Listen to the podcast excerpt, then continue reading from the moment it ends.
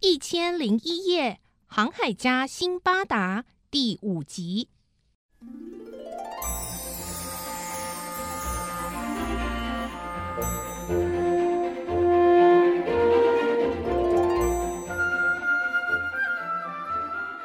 啊，又开始想念大海的味道了。说话的是辛巴达。回到家乡没有几个月，他又开始想念海上旅行。于是，他又采买了一些货物，选好了船，定好了日子，就和当地的商人朋友们一起搭船出发了。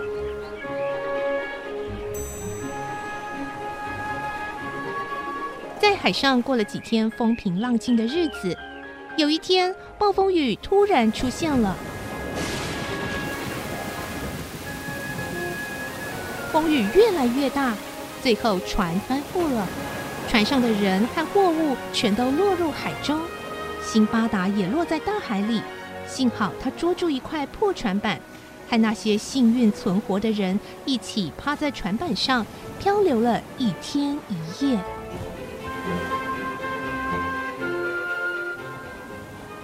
第二天，他们被海浪推送到一处沙滩上，大家又累又饿。还好，这座岛上有许多植物，大家可以靠着采摘野果来充饥。填饱肚子后，大家倒头就睡，一连睡了三天。三天过后，大家纷纷醒来，有人发现附近有一栋房子，大家决定一起去看看。突然，房子里出现一群壮汉，而其中一个壮汉看着他们说。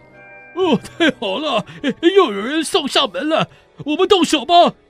于是壮汉用粗绳将他们全部抓了起来，带到国王面前。到了国王面前，大家惊恐万分，但是国王却很热情的欢迎大家。哎呀，真是欢迎你们！哎，坐下吧，这些山珍海味，你们尽管大口大口的吃吧。辛巴达觉得奇怪，加上还没恢复精神体力，没有胃口，所以他没有吃任何食物。可是其他人却开心极了，拼命大吃大喝。那些壮汉还不停的要他们喝椰子水，后来甚至还把奶油拿来涂在他们身上。就这样过了三天，辛巴达才听到了一个秘密。我跟你说啊，原来这里的国王喜欢吃人肉，哎呦，他故意把大家养胖了，哎，就是为了杀掉他们来吃，哎，哦，好可怕！辛巴达听了非常的吃惊，趁着一天的夜晚，在夜色的掩护下，趁着大家熟睡的时候逃走了。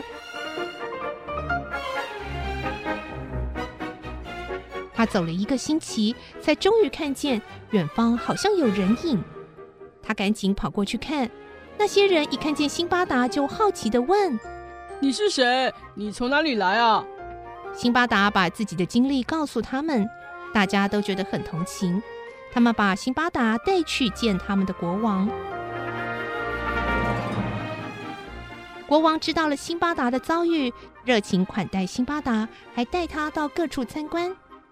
辛巴达看到这里的官员们在骑马的时候，竟然都没有马鞍，于是好奇的问：“哎，好奇怪啊！你们骑马为什么都没有马鞍呢？”国王说：“马鞍是什么？没听过，也没见过。马鞍可以让人骑马的时候更舒服、更安全。国王，可否让我为您制造一具马鞍呢？”哦，那太好了，就请你做吧。国王派人找来各种材料，还找了一位木匠，让辛巴达指挥木匠完成了马鞍。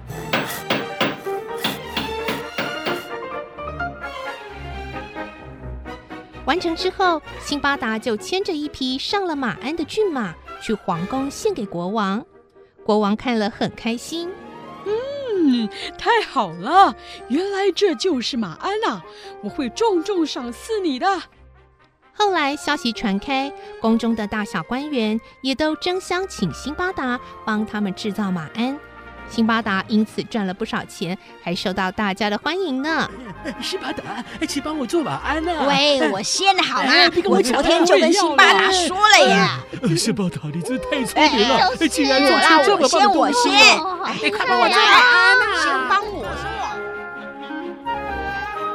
国王对辛巴达说我的臣民都很敬重你，也喜欢你。我打算许配一个聪明又漂亮的女子给你为妻，你就安心的在这里长久生活吧。谢谢国王，感激不尽。：“辛巴达不但娶了美娇娘，从此在宫里还有人服侍，每个月还可以领薪俸。”辛巴达非常爱他的妻子，他常想，如果要离开这里，我一定要带妻子一起走。有一天，辛巴达看到他的邻居因为妻子过世，整日愁眉苦脸，哀叹着说我只剩下一天的生命啊！啊，呃，为什么？呃，怎么会呢？唉，这是我们这里的习俗，妻子死了，丈夫要陪葬；丈夫死了，嗯、妻子也要陪葬。明天我的妻子就要下葬了，人们会将我和她一起埋葬啊！：“隔天，参加葬礼的人们一路拖着这位邻居到了靠海的一座高山，然后把他丢进墓穴，接着又丢了一罐水和七块饼，最后用大石头封住墓穴，然后就离开了。辛巴达参加完葬礼之后，立刻去见国王。他说哎，真是荒唐啊！国王怎么能要活人陪葬？哎真的是太残忍了。请你说话尊重点，这是我们的传统。只要是住在这里的人，都必须遵守我们的传统。：“辛巴达和国王谈完之后，整日忧愁苦闷。”不久，他的妻子真的因为生了重病而去世了。人们运送着他妻子的棺材，并且把辛巴达一起带到那座高山上。他被扔进洞穴里。辛巴达大喊我反对啊！哎，我不愿意，我是外地来的，我不要遵守这种陪葬的习俗啊！哎，：“可是人们没有理会他，用大石头封住墓穴之后就离开了。”辛巴达在黑漆漆的洞穴里过了很久，突然感到一阵饥渴，抓起饼吃了几口。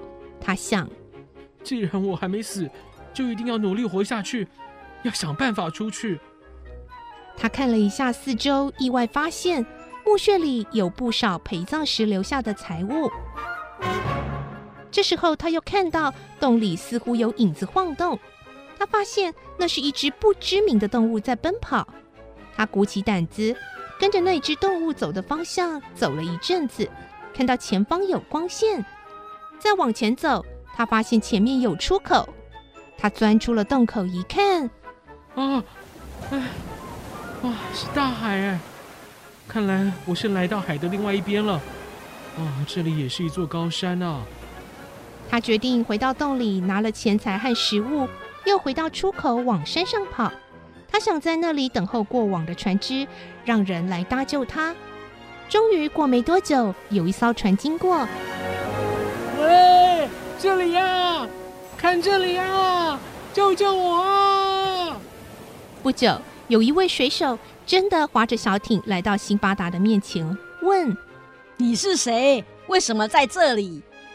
啊我是个商人，我的船翻覆了，我是从海上漂流到这里的。辛巴达上船之后，见到船长，将自己的经历告诉船长，并且拿了一些财物，想要作为搭救的回报。船长拒绝了，而且说。救人是应该的，不用回报。辛巴达很感谢船长，他跟着大家继续航行。几天之后，他再次回到家乡巴格达，与家人朋友团聚。这是航海家辛巴达第四次的航海故事。